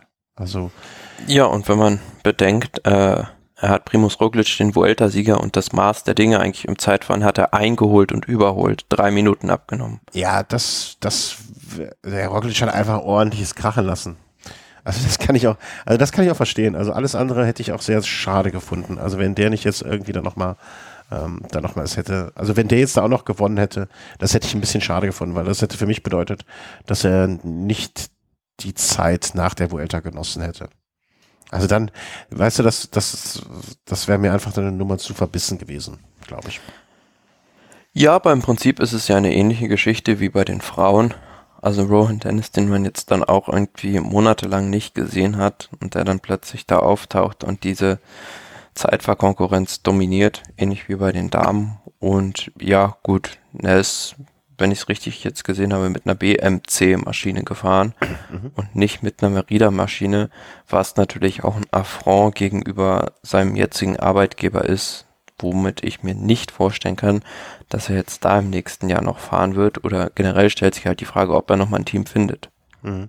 Ja, aber der, der, Vergleich hinkt meiner Meinung nach so ein klein wenig, weil er war ja im letzten Jahr schon Weltmeister. Ja, also es ist jetzt nicht so, dass es äh, neue, er kam jetzt nicht aus dem Nichts und äh, hat es sich... Klar, er hat schon, er hat es ja schon vorher bewiesen, aber ähm, er hat jetzt nicht irgendwie äh, vorher schon auf seine Form aufmerksam gemacht bei irgendwelchen Vorbereitungsrennen. Mhm. Ja, also ich, ich finde das schon ein Unterschied noch zu der Amerikanerin, die man vorher da noch nirgendwo mal auf, auf, auf der Tapete gesehen hat. Äh, das, das, das sehe ich ein bisschen anders. Also da, da möchte ich schon noch den Unterschied sehen. Ähm, ja, gespannt, wie es mit ihm jetzt weitergeht. Das äh, ist so eine Geschichte, die kenne ich jetzt so aus dem Radsport auch noch nicht, dass zu so einem, dass gegebenenfalls es so ausschauen könnte, dass der Einzelzeitfahrer Weltmeister im kommenden Jahr kein Team hat. Ähm, Finde ich sehr, sehr, sehr tragisch. Also. Ich habe auf gut Deutsch gesagt, wer will so einen Stinkstiefel in der Mannschaft? Auch richtig, klar. Ja, wer hat das, ähm, wo hatte ich das gelesen? Ich glaube, mh, kennst du wahrscheinlich auch hier diese Kolumne The Secret Pro, Mhm. wo niemand so genau weiß, angeblich, wer das auch wirklich ist. Also ein Pro aus dem äh, Peloton, der immer mal wieder Sachen schreibt. Ne, und dann ähm, auch so ein bisschen nach dem Motto, damals der Weggang, äh, oder er, er hatte ja schon mal einen Wechsel während der Saison, ne, dass da, wo es dann auch so ein bisschen, ich finde diese Ausdrucksweise im Amerikanischen da sehr, äh, wie soll man sagen, sehr blumig, äh, dass er gegen seine äh, Dämonen anzukämpfen hat, die er da in sich trägt und das scheint da ja wohl wirklich so ein bisschen der Fall zu sein. Trotzdem irgendwie ein Fahrer, den ich gerne im nächsten Jahr auch noch weiter sehen würde. Vielleicht muss er, äh, vielleicht muss er irgendwie mal eingenordet werden, von wem auch immer. Ähm, ich bin gespannt, ob wir ihn sehen werden. Das ist Stand Mittwoch gewesen. Heute, muss ich gestehen, habe ich noch gar nichts gelesen, noch gar nichts mitbekommen, was gewesen ist. Heute war, war äh, dum, dum, Heute war das Juniorenrennen. Ah, genau. Ähm, und da musst du mich mal kurz, also ich habe das äh, Ergebnis noch gar nicht gesehen. Ähm, Ja, also gut, dominiert wurde dieses Rennen von den Amerikanern, die mit den anderen Katz und Maus gespielt haben und Kent Simmons war letzten Endes derjenige, der das Werk vollendet hat. Der Amerikaner hat ja, ja, 40 Kilometer, 30 Kilometer vor Ziel ist er solo losgefahren bis ins Ziel, hat die Goldmedaille geholt vor Alessio Martinelli, ein Italiener und dritter dann noch Magnus Sheffield, ein weiterer Amerikaner, bester Deutscher, Platz 14, Marco Brenner in dem Rennen aus dem, ja, ich will es mal jetzt Hauptfeld nennen, heraus noch. mhm. Und ja, eben dieser Kin Simmons hat auch, äh, wurde jetzt vor kurzem erst bekannt gegeben, dass der für das Team Trek Segafredo im kommenden Jahr fahren wird. Ah, okay. Äh, Die haben sich auch gleich, haben sich auch gleichzeitig noch, ähm, na, den zweiten Nachwuchsweltmeister gesichert. auch lustig in, in dem Zusammenhang ähm, fand ich, äh, habe ich nur gesehen, als einer von denen über die Ziele gefahren ist, äh, Alexandre Vinokurov, ähm, der Sohn vom, äh, vom, äh, vom Vampir, äh, ist ja auch mit dabei. Weiß nicht, ob du es irgendwo gesehen hast, ne? Genau, ja, und äh, Georg Steinhauser, der Sohn von Tobias Steinhauser, ist auch dabei. Ach, das, das wiederum habe ich noch nicht gesehen, ne? Äh, Der ist auf Rang 18 am Ende gelandet. Ah, okay. Äh, sind das denn Nikolas, ist der andere? Das sind Zwillinge, oder? Kann das sein? Von Vinokurov? Äh, pf, das kann ich dir so nicht sagen. Äh, doch, ich glaube, das eine ist auch Alexandre Vinokurov und das andere ist Nikolas Vinokurov. Ich glaube, das sind Zwillinge. Mit Steinhauser wusste ich noch nicht. Steinhauser war doch äh, der Schmied, ne? So neben, also im, im Hauptberuf oder im, wie soll man sagen, Ausbildungsberuf. Ähm, Ich weiß nicht, was der nebenbei gemacht hat, aber doch, ich glaube, das Ja. ist ein Schmied. Äh, wurde ja auch dann leider, wie soll man sagen, leider Gottes oder äh, bekannt dadurch, dass seine Tochter, äh, seine Schwester, mein Gott, seine Tochter, seine Schwester ähm, dann äh, einen, äh, einen deutschen Tour de France-Sieger. Äh, ja, aber hat. apropos Geschwister, so eine kleine Anekdote, nette Anekdote nebenbei vielleicht noch. Es gab ja beim Giro 2006 diesen Zwist zwischen Ivan Basso und Gilberto Simoni und da und äh, haben da für so eine kleine Geschichte zusammen posiert und die sind auch schon fleißig am Radfahren. Ah, okay. Ich möchte mal wissen, bei wem sich meine Tochter später mal entschuldigen muss für mich. Oder, oder mit wem die sich dann, äh, keine Ahnung, die Hand Das gibt. weißt nur du. Ja, das war, vielleicht kommt das ja noch. Also, ne, man weiß ja nicht, wie alt die waren. Vielleicht, also, vielleicht sollten wir uns noch mal richtig streiten. ja. Und ja, aber wenn, wenn meine Tochter und dein Sohn dann bei der WM sich die Hand geben, also dann, äh, äh, also wenn wir das damit erzielen würden, in anderen Worten, ne, dann, Dann weiß keiner warum. ne, aber dann ist mir egal, wenn meine Kleine bei der WM ist, pff, was soll das? Ähm, genau, das war heute und äh, Ja, da gab es dann auch noch zwischendrin zwei ziemlich skurrile Ereignisse.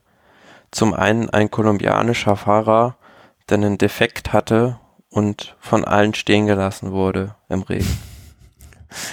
von allen, das klingt sehr pathetisch, wie du das so, so, so sagst.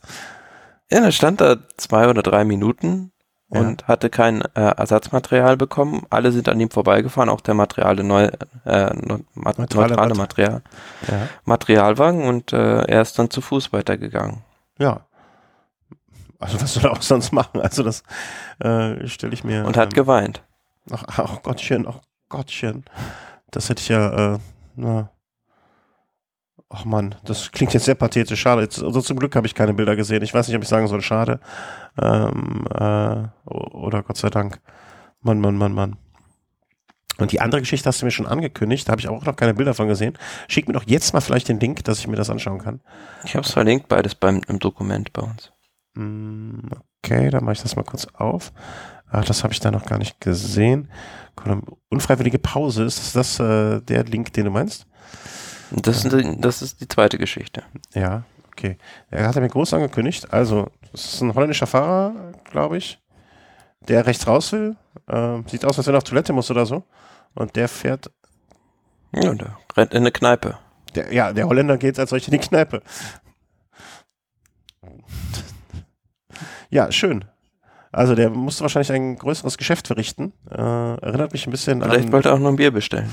an Dumoulin damals, oder? Der, der, der auch mal in die Büsche musste. Äh, genau, es war auch ein Niederländer. Ah, der, der Niederländer hat keine Ver Aber der hat es nicht mehr auf die Tour- nicht mehr in die Kneipe geschafft. Nee, der Niederländer als solcher hat Ver- Verdauungsprobleme. Sehr schön. Ähm, dann muss ich mir jetzt aber auch nochmal das andere Video kurz angucken. Ich habe es an der Stelle dann äh, verlinkt in den Shownotes, äh, wenn ihr das auch noch nachschauen möchtet. Ähm Ach Gottchen, gib dem einer doch mal was. Ja. Also alle fahren vorbei und er musste dann ewig warten, bis er dann mal Ersatz bekommen hat. Hat das Rennen aber noch zu Ende gefahren. Oh Gottchen. Dem, also wirklich, und der heißt auch German, German Dario.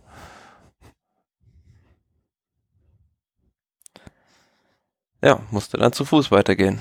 Das ist ja wirklich herzerbrechend. Also ich, Also so- ich möchte, wenn ich euch höre, äh, um nichts bitte, aber dann schaut euch bitte dieses Video an, ähm, welches, äh, welches an dieser Stelle verlinkt ist. Da kann man sagen, Chris Froome hatte damals am Mont Ventoux noch Glück.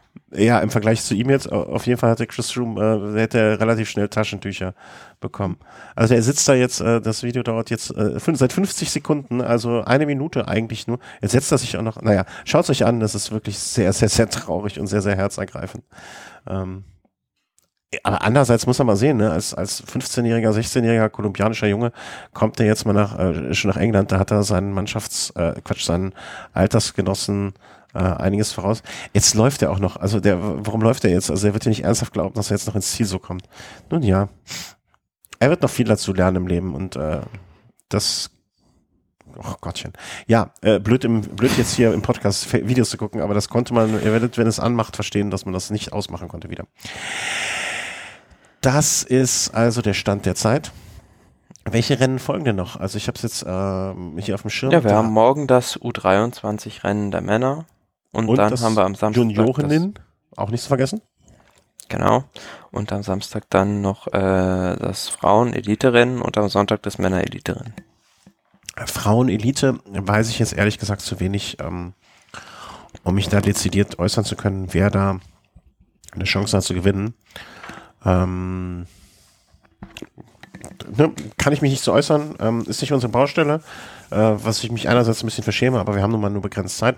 Ich wünsche allen Thema, Teilnehmern erstmal gutes Wetter. Ich glaube, das scheint das zu sein, was man im Moment da allen äh, zu wünschen hat. Und ähm, ja, wenn das Wetter gut ist, äh, wünsche ich als alle erstmal als zweites äh, gesund durchkommen. Und als drittes, äh, das vielleicht dann noch, äh, weißt du, mit wie vielen Fahrerinnen die Deutschen starten werden? Oder das ist die deutsche Aufstellung bei den Damen? Wahrscheinlich nicht, ne? Nee. Okay. Äh, wünsche ich einfach, ne? Also wenn jetzt da, keine Ahnung, Lisa Klein, Lisa Brennauer und Mieke Kröger dabei sind, äh, wünsche ich allen Gesundheit und alles Beste und sollen sie Spaß haben und vielleicht haben auch noch der, die ein oder andere eine Chance, eine vordere Platzierung mit einzufahren. Ähm, Sonntag dann zumindest für uns der Höhepunkt, das Rennen der Herren. Ja, wer wird es? Ja, ganz schwierig vorherzusagen, da jetzt das an Favoriten zu begrenzen. Ähm, wir haben es beim letzten Mal im Podcast schon ein bisschen anklingen lassen. Es fällt und steht so ein bisschen mit der Renntaktik der belgischen Mannschaft, weil die im Prinzip mit jedem Fahrer fast gewinnen können. Also die, deren Taktik wird es, denke ich, sein, so früh wie möglich im Finale drin einen nach dem anderen rauszuschicken und dann die anderen Teams reagieren zu lassen. Ich kann mir gut vorstellen, dass dann, ja, wie schon in gewohnter Manier Remco Evenepoel 100 Kilometer vor Ziel als erster losfährt und dann einer nach dem anderen losfährt und je nachdem, wer da noch den entscheidenden Postabgang erwischt, der kann eventuell von sowas auch profitieren. Aber man muss natürlich auch sagen, die Wetterprognose für Sonntag ist nicht sonderlich gut. Äh, wer das jetzt vielleicht morgen schon hört, äh, wir überlegen auch, wir hatten ja für Sonntag eine Ausfahrt geplant, hatten sich auch mehrere Hörer gemeldet äh, und im Moment sieht es auch so aus, als würden wir das absagen, weil einfach das Wetter zu schlecht ist und äh, wir teilweise gesundheitlich angeschlagen sind, so gerne wir es gemacht hätten. Aufgeschoben ist auch nicht aufgehoben. Äh, wir suchen einen neuen Termin Anfang des kommenden Jahres dann. Äh, so ein Frühjahrsklassiker machen wir draus vielleicht. Ja, das Wetter wird eine Rolle spielen, ne? Und ähm, ich sag mal so, so ein Evenepoel und äh, Van der Poel, äh, die Niederländer Belgier, sind vielleicht dann auch ein bisschen wetterfester, als es jetzt der ein oder andere Spanier oder Australier ist. Ähm, wir haben ja immer bei den ganzen Grand Touren so einen Sieger der Herzen oder wie man die Daumen drückt und einen realistischen Sieger. Wie sind denn die beiden Rollen bei dir verteilt? Ja, also grundsätzlich geht's, denke ich, bei dieser Weltmeisterschaft darum, so lange wie möglich zuzuwarten mhm. und so wenig Energien wie möglich halt zu verschwenden. Und äh, die entscheidende Attacke kann ich mir gut vorstellen, geht wieder in der vorletzten oder ja, in der letzten Runde vielleicht sogar erst. Und ja, ein Sieger der Herzen, so habe ich ja, weiß ich nicht, in diesem Jahr ja eigentlich nicht so wirklich. Also pff, es fällt mir schwer, sich da auf jemanden irgendwie irgendwie festzulegen. Ah, wenn du es jetzt festlegen könntest.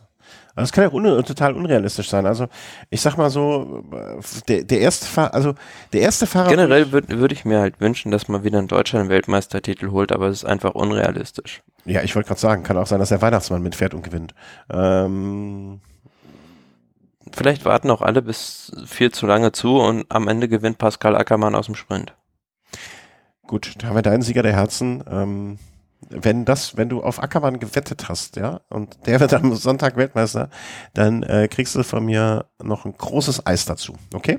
Der hat nur eine 51er Quote. Dass du die, dass du die Quote direkt so aus dem Kopf weißt, sagt mir, dass du da mindestens einen Euro drauf gewettet hast. Ähm, und wer wird es realistisch? Gut, realistisch gesehen wird es entweder ein Belgier, Einnahme, ein, Einnahme brauche ich. Ich sage, ja, am Ende Philipp Gilbert. Verdammt, das wäre auch mein Tipp gewesen. Ähm, ich glaube auch Philipp Gilbert. Ich weiß, ich kann es auch gar nicht so genau beschreiben, warum, aber er war jetzt so in den letzten Rennen, er hat da immer eine gute Form bewiesen. Ich halte ihn für taktisch ausgebufft und, und, und ähm, ausreichend versiert, um das zu machen. Ähm, Sagan ist für mich irgendwie nicht so in der Form. Weiß auch nicht so. Also Sagan kann immer gewinnen. Sagan kann, den kannst du in den Boxring stellen und der wird einen Boxkampf gewinnen. Aber irgendwie hm, glaube ich nicht, dass, dass, dass er das abschießt dieses Jahr. Ich weiß gar nicht, ob er nochmal Weltmeister überhaupt wird. Da müsste schon irgendwie nochmal was Besonderes passieren. Ähm, Avermaet wäre auch noch so ein Kandidat. Alaphilippe ist, glaube ich, auch nicht in der Form. Und natürlich Mathieu van der Poel als der große Name noch. Aber das ist der, der Favorit bei den Buchmachern. Ja, aber ich weiß nicht, ob er auch die Mannschaft dafür hat. das zum einen und zum anderen, gut, er hat beim Amstel Gold Race schon bewiesen, dass er solche Rennen auch gewinnen kann. Aber so eine Weltmeisterschaft, nach wie viel sind es? Ich glaube gut, fast 280 Kilometer. Ja. Am bei den Bedingungen und äh, ja, so, so hart ausgefahren, das hat er selbst auch noch nie erlebt. Also weiß nicht, ob der am Ende da noch ganz vorne mitspielt. Glaube ich nicht. Ich glaube, ähm, ich glaube, der wird eine Attacke. Also, was man ihm ja zugute halten muss, kann, soll, ähm, ist so eine gewisse Leichtigkeit äh, bei der ganzen Geschichte. Und ähm, das ist natürlich ein Vorteil, wenn du im Kopf äh, relativ leicht an die Sache rangehen kannst, ne? oder, oder befreit oder ohne Druck oder ähm, wie man das auch immer nennen mag. Aber nichtsdestotrotz fehlt ihm da meiner Meinung nach noch so ein bisschen Erfahrung für so ein langes Rennen. Und wenn er eine Top-Mannschaft hätte, wo er jemanden dabei hätte, also so ein Kapitän de la Route, der ihn bis zur vorletzten Runde sagt, was er zu tun hat und wo er zu bleiben und wo er nicht zu bleiben hat. Ne? Ich glaube, das würde ihm sehr gut tun. Aber ich sehe das, ich weiß nicht, ob er diese Person in seiner Mannschaft hat, die ihn da so lange bringt. Ne? Und das ist, das könnte, glaube ich, der Casus Knaxus oder der Punkt sein, ähm, der es problematisch macht. Ja, also, das, also ich kann auch diesen Kurs recht, ja, recht schwierig halt einschätzen. Also wird natürlich auch extrem schwierig zu kontrollieren sein, dieses Rennen. Mhm. Also vor allem, wenn da die Belgier ständig dieses Rennen verrückt machen, dann ja, gibt es wenige Mannschaften, die das hinten werden zusammenhalten können. Na klar, logisch. Also auch die äh, Niederländer haben prinzipiell ja jetzt keine schlechte Mannschaft mit Langefeld, Mollema, Terpstra, Mike Tönnissen, Van Baale, Van der Poel, Van Emden und Winning, aber er ist halt in der Breite dann doch nicht so gut ja, wie die genau, Belgier. Genau, genau. Ja. Die Taktik von den Deutschen kann im Prinzip ja nur sein, immer irgendwo mitzufahren. Ja. Also die werden nur reagieren, anstatt zu agieren. Wir hatten mit äh, John Degenkolb und Pascal Ackermann zwei Leute dabei, die darauf lauern können, dass es möglichst lange zusammenbleibt. Wenn das Rennen nicht so super hart ausgefahren wird, haben die durchaus eine gute Chance auf eine Top-10-Platzierung. Und zum anderen hat man natürlich auch mit Simon Geschke und vielleicht auch ja, Nils Pollitt mit Abstrichen zwei Leute dabei, die in äh, Gruppen mitfahren können. Aber stell dir mal vor, es ist am Ende, wie so oft bei Weltmeisterschaften, eine Gruppe von, sagen wir mal so, zwischen 15 und 35 Fahrern, die noch zusammen sind und vorne sind. So. Mhm. Was macht denn ein Van der Poel, wenn Philipp Gilbert, Remco Evenepoel und Greg Avermaet einfach nacheinander, einer nach dem anderen, immer wieder attackiert? Wenn ein, Michael Matthews, Karten. Wenn ein Michael Matthews vielleicht nochmal eine Chance zwischendurch sieht, den du ja auch dann unter Kontrolle haben musst. Ein Sagan kannst du vielleicht noch eher, der wird vielleicht eher noch am bis relativ spät warten. Ich, ich, ich glaube, dass das belgische Team sehr, sehr stark sein wird und ähm, da muss man, glaube ich, eine Attacke setzen, irgendwann mal so aus dieser Gruppe heraus. Entweder sehr früh oder aus irgendeinem Umstand heraus, sehr überraschend. Ähm Handicap, das einzige Handicap für die Belgier ist natürlich, dass die keinen dabei haben, außer Greg van Avermaet, aber selbst der könnte in einem Sprint gegen Michael Matthews und Peter Sagan nicht gewinnen. Mhm.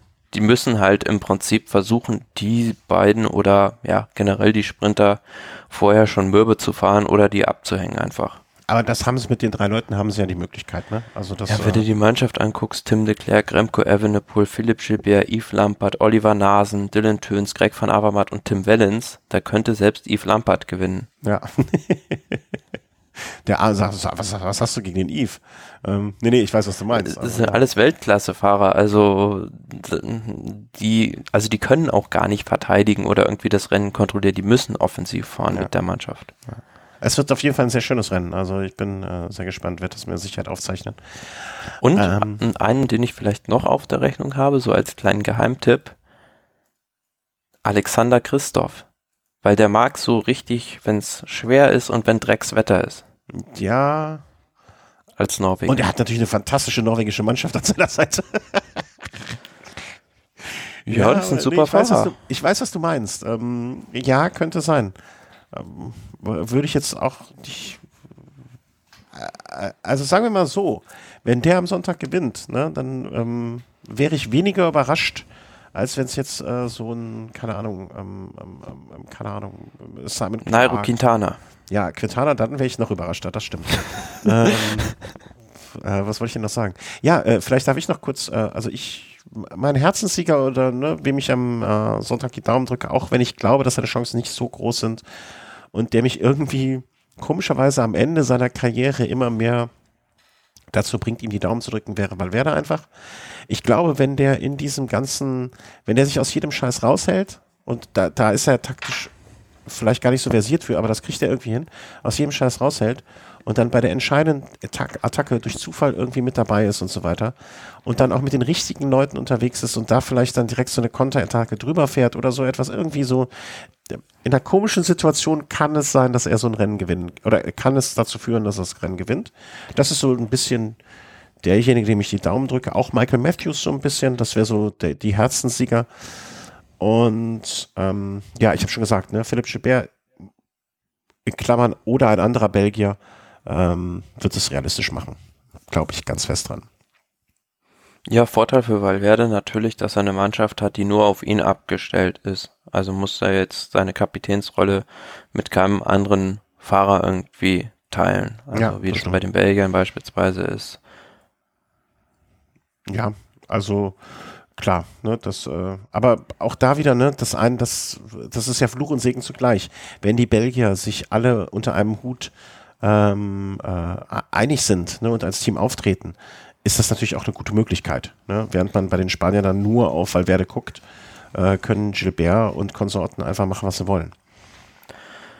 Ja, aber letzten Endes wird es halt darum gehen, wirklich die, die Energien so wenig wie möglich einzusetzen, beziehungsweise alles für den, für das Finale aufzusparen und möglichst wenig auch im Wind irgendwie zu fahren. Da kommt es auf Kleinigkeiten drauf an. Mhm. Und ja, Peter Sagan, wie gesagt, der war auch schon dreimal Weltmeister und der weiß, wie es geht. Ja, aber sie, also ich sehe ihn dieses Jahr irgendwie da nicht vorne, oder? Wird wäre natürlich dann schwierig irgendwie Peter Sagan, wenn er im nächsten Jahr tatsächlich dann mal das normale Bora-Trikot tragen müsste. Ja, erkennt man ihn gar nicht. Also, wüsste ich ja nicht. Haben die überhaupt eins für ihn? Also, haben, haben die überhaupt eins gemacht? Ist die Frage dann. Ne? ich glaube nicht. Ja, aber ich bin gespannt. Also, ich freue mich sehr aufs Rennen. Ich hoffe ähm, auch. Ähm Was ich natürlich immer nur schwierig finde bei diesen Weltmeisterschaftsrennen, sich dann für ein Rennen so daran zu gewöhnen, äh, wer fährt da jetzt irgendwie vorne? Ist das jetzt Degenkolb oder ist das Gilbert? Weil man so die Trikots dann erstmal für diesen einen Tag sich auf diese Nationalmannschaftstrikots umzustellen. Sau schwierig, wenn man da nicht gerade eine Startliste mit den äh, Startnummern zu haben ja, hat. Und wenn du die schon nicht erkennst, dann weißt du, wie es mir geht. Also ich, ich weiß noch nicht mal oft genug. Und Zumal natürlich bei Weltmeisterschaften wissen wir ja auch immer so ein bisschen auch die teaminternen Verbindungen eine Rolle spielen. Also wenn jetzt mh, mm, beispielsweise ein Yves Lampard, äh, wie es bei der EM der Fall war, mit Elia Viviani gemeinsame Sache macht gegen Pascal Ackermann. Sowas kann auch immer passieren. Äh, ja, oder noch, ähm, wie soll man sagen, ähm, Markus Burkhardt mit Peter Sagan. Ja, oder, äh, na, ich komme jetzt nicht hier da äh, wieder aus der Biografie zitiert, Charles Vicidis, wo einfach die Italiener, äh, er lebte in Italien, er fuhr für einen italienischen Rennstall. Sein englischer Kapitän hatte bei dem Rennen damals bei der WM äh, irgendwo äh, keinerlei Rolle zu spielen. Und äh, wo die Italiener ihnen dann vorher gesagt haben, na, wie schaut's denn aus? Würdest du ein bisschen für uns arbeiten, wenn es soweit ist? Und hier steht auch ein Koffer voll Geld. Ähm, und er dann noch einen anderen englischen Fahrer, einen jungen Fahrer mitgenommen hat und hat gesagt, hier, pass mal auf, hier können wir was machen. Der auch überhaupt nicht verstanden hat, was daran schlimm sein soll. Das sind mal Profis.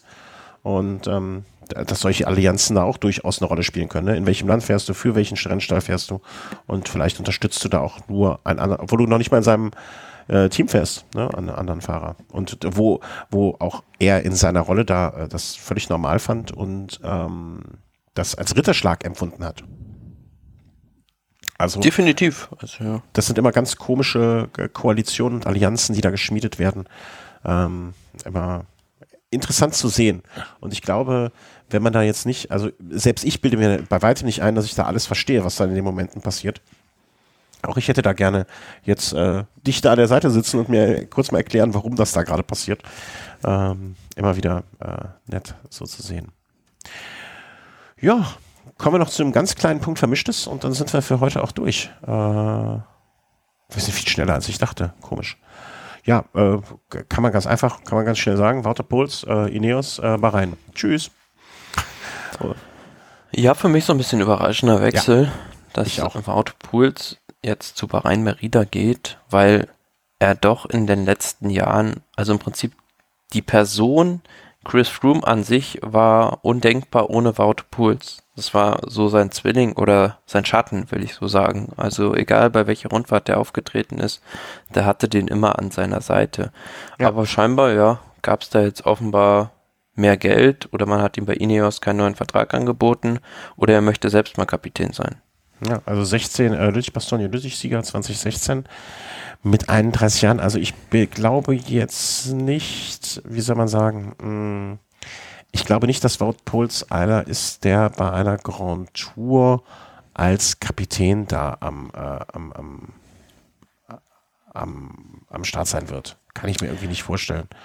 Ähm, der hat immer ein paar gute Tage, aber er hat auch zwischendurch mal ein, zwei Tage immer, wo, wo er sich dann geschont hat. Mhm. Und jetzt bei der Vuelta hat er jetzt auch mal die freie Rolle sozusagen, um da auch mal auf eigene Kappe zu fahren, aber hat da nichts gebracht. Ja, und ich habe auch irgendwie, wie soll man das sagen, ähm, nicht so das Gefühl, also es, es gab ja immer oder gibt immer so Fahrer, ne, der, wo man eigentlich so ein bisschen auch sagen muss dann, vielleicht ist das auch nicht so ein Leader-Typ, ne, dass ihm die Rolle ganz gerecht kommt, ganz gerecht wird, ein sehr, sehr guter Helfer zu sein. Ähm, was ja auch gar nicht schlimm ist, sondern im Gegenteil, ich finde, dass ja auch äh, der Kapitän ist ohne die guten Helfer nichts äh, wert. Aber ähm, ich kann, ich, ich sehe weit Wout Puls und vielleicht tue ich da, da auch, äh, werde ich ihm da nicht gerecht, überhaupt nicht so als Leader in, in, als bei einer Grand Tour. Also auf gar keinen Fall. Aber vielleicht hat er doch andere Möglichkeiten. Ne? Vielleicht will er ja auch noch mal da anknüpfen, wo er war mit Lüttich, Bastogne Lüttich und einfach einen Klassiker äh, bekommt da eine Klassikerunterstützung und sagt, ich möchte hier noch den einen oder anderen, äh, das ein oder andere Monument oder Ardennen-Klassiker gewinnen. Da brauche ja, oder auch so einwöchige Rundfahrten, wo er ja auch schon bewiesen hat, dass er der Spitze ist, dass mhm. er da vielleicht sich noch mehr drauf fokussiert. Ja, genau, dass er da äh, seine Eisen ins Feuer werfen kann, anstatt nur alle Körner für die Helferrolle an Chris Frooms Seite aufsparen zu müssen. Aber generell finde ich halt so, dass jetzt Team Ineos, die haben jetzt zwar beispielsweise Carapaz geholt, aber im Vergleich dazu hat, haben andere Teams ganz schön aufgeholt. Also Team Jumbo Visma, wen die jetzt alles geholt haben und ja, es wird spannend zu sehen zu sein, ob die ihre Vormachtstellung behaupten können. Ja, und ich, also was ich jetzt ähm, ähm, das Team, ähm, na, sag mal schnell, äh, Bahrain Merida, äh, was hatten die denn? Da, da war doch noch jemand, äh, Nibali ging doch auch dahin, ne? Die werden. Der ist von da weggewechselt, ja. Äh, zu Trek Segafredo. Mikel Landa haben die geholt. Ah, genau, andersrum war es, genau. Ja. Ne, das wird ja auch jetzt ein, also Bahrain Merida jetzt im kommenden Jahr wird mit Sicherheit auch eine spannende Nummer, was da rauskommt oder wie, wie die sich da entwickeln. Also dieses ganze Karussell, ich finde immer, das Karussell fährt so, so die, die, zweit, die gute zweite Reihe wird da gerade ziemlich durcheinander gemischt. Und, ja, äh, und spannend ist ja auch noch, was äh, mit der Katjuscha-Mannschaft passiert. Also ja. da steht ja auch noch immer noch nicht fest, da gibt es immer noch Gerüchte, dass die eventuell mit Israel Cycling Academy fusionieren. Ähm, aber die Fahrer hängen da jetzt auch zwischen Baum und Borke. Ja. Schlimm, schlimm, schlimm. Aber andererseits, ähm, ne, also wer ist denn hier bei Rhein Merida? Phil Bauhaus, Ron Dennis natürlich, Hausler auch noch dabei, Landa, Baut Pearls. Ja.